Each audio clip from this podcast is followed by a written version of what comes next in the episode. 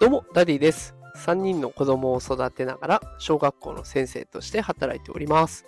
このテクラジでは、AI や NFT といった最新テクノロジーを使った子育てや副業のテクニックを紹介しております。さあ、今日のテーマは、AI を使うのはずるいことというテーマでお送りしていきます。さあ、ということで今日は AI を使うことについてのね、メンタルブロックについて投稿していこうと思います。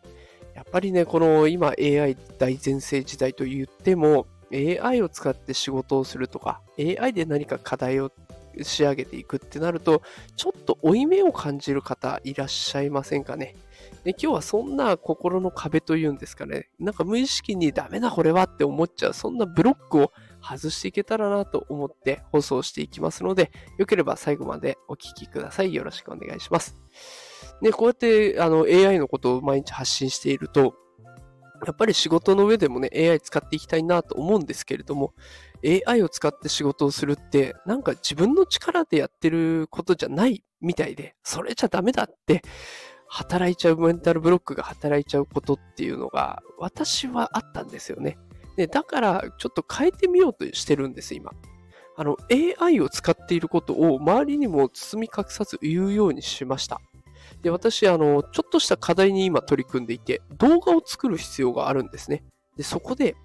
DID という動画を作ってくれる AI、これを使っていくってことを公言してみました。で、そうすると、周りの反応って3パターンに分かれるんですよ。1つ目が、うーんと言って、あんまり関心がない。で、2つ目、それはダメでしょって、まあ、理由もなく反対していく。